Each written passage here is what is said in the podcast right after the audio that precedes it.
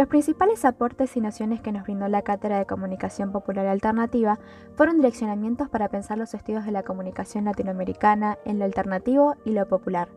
Tener una mirada base de estas dos nociones para terminar con las ideas tradicionalistas que teníamos. Esto último, en el ámbito de investigación, no necesariamente es una connotación negativa. Más adelante veremos por qué.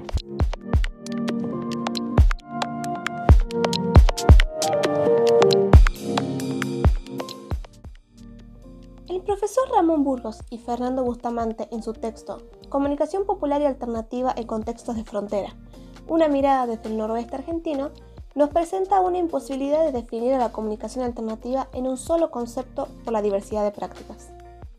Surge en América Latina arraigada a los movimientos sociales y a la crítica frente a la sociedad y el discurso dominante, proponiendo otras interpretaciones que cuestionan las narrativas hegemónicas. Su agenda se construye con lo que no se dice en los grandes medios. Busca una comunicación, como menciona Roncagliolo, que sea capaz de cambiar, transformar y alterar el orden de las cosas existentes. Generar verdaderos espacios de participación que produzcan encuentros que permitan la construcción de la realidad deseada para obtener una perspectiva sustentada en valores humanísticos y desarrollar prácticas profesionales en los medios alternativos de comunicación capaz de ayudar a las comunidades a apropiarse de los medios. Desde las lecturas entendimos que en América Latina la comunicación siempre es otra cosa. Omar Rincón expone en su texto los aportes del popular latinoamericano al mainstream de la comunicación que en los años 80 se produce el fin de las dictaduras y nos adentramos a la llegada de una cierta democracia. En dicho contexto, la cultura trajo aún más consumo, por lo que un grupo de pensadores latinoamericanos reflexionaron sobre las mezclas de las etnias indígenas con las propuestas de las industrias culturales, dando el nacimiento a algo distinto. Sus propuestas influyeron en cómo se ha entendido la cultura popular como estéticas y narrativas bastardas, que nos hace descubrir la presencia del otro con sus propias lógicas de enunciación, política y cultura.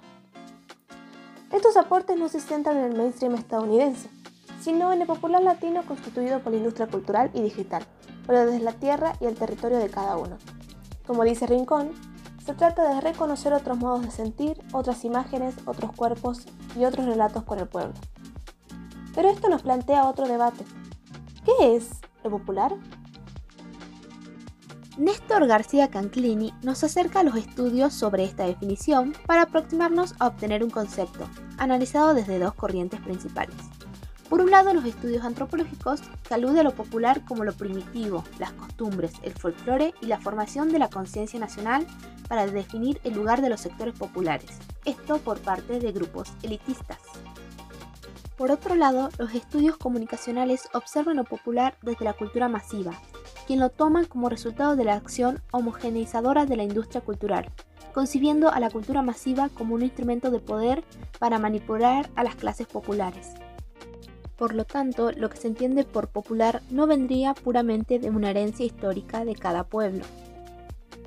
La propuesta de Omar Rincón para definir a lo popular está vinculado a un lugar de enunciación, en función de algo que no es considerado popular, es decir, que surge de una resistencia hacia lo dominante, y sujeto a un enfoque de anciano, podemos exponer lo popular como aquello que se construye frente a lo hegemónico. Si bien esta idea es limitada, es un buen comienzo para salirnos de las ideas clásicas. La importancia de estas propuestas recae en lo que Luis Ramiro Beltrán denominó comunicología de la liberación. Latinoamérica siempre ha estado desbordada de estudios y marcos teóricos provenientes del extranjero, principalmente de Estados Unidos, que buscan dar respuesta a una realidad que nos guste o no, no nos pertenece.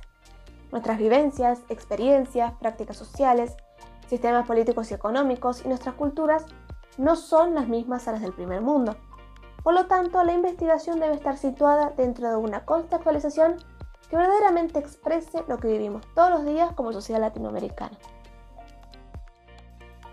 La comunicología de la liberación consiste entonces en una comunicación opuesta a la alineación y dependencia. Es aquella que se compromete con la liberación individual y colectiva. Desde una experiencia latinoamericana tiene entonces temas propios y no es nunca un producto de un traslado o una imitación. Como vimos a lo largo de la reflexión, tanto lo alternativo como lo popular debe ser pensado y analizado desde un contexto latinoamericano. Lo alternativo lo estudiamos basándonos en sus prácticas, y en cuanto a lo popular, estamos frente a una concepción que aún sigue vigente en nuestros estudios. La definición contrahegemónica resultaría básica y limitada, pero nos sirven para analizar y reflexionar lo popular en nuestra región. Esto podemos llevarlo a cabo si conocemos el recorrido de nuestra historia hasta la actualidad, para entender el lugar en el que vivimos y las riquezas culturales que aquí se encuentran. Los aportes clásicos, como los de Luis Ramiro Beltrán, pueden parecer anticuados, pero resultan provechosos para pensar y alterar el concepto actual de las investigaciones latinoamericanas de la comunicación, aquellas que deben ser dirigidas hacia la justicia y el cambio social.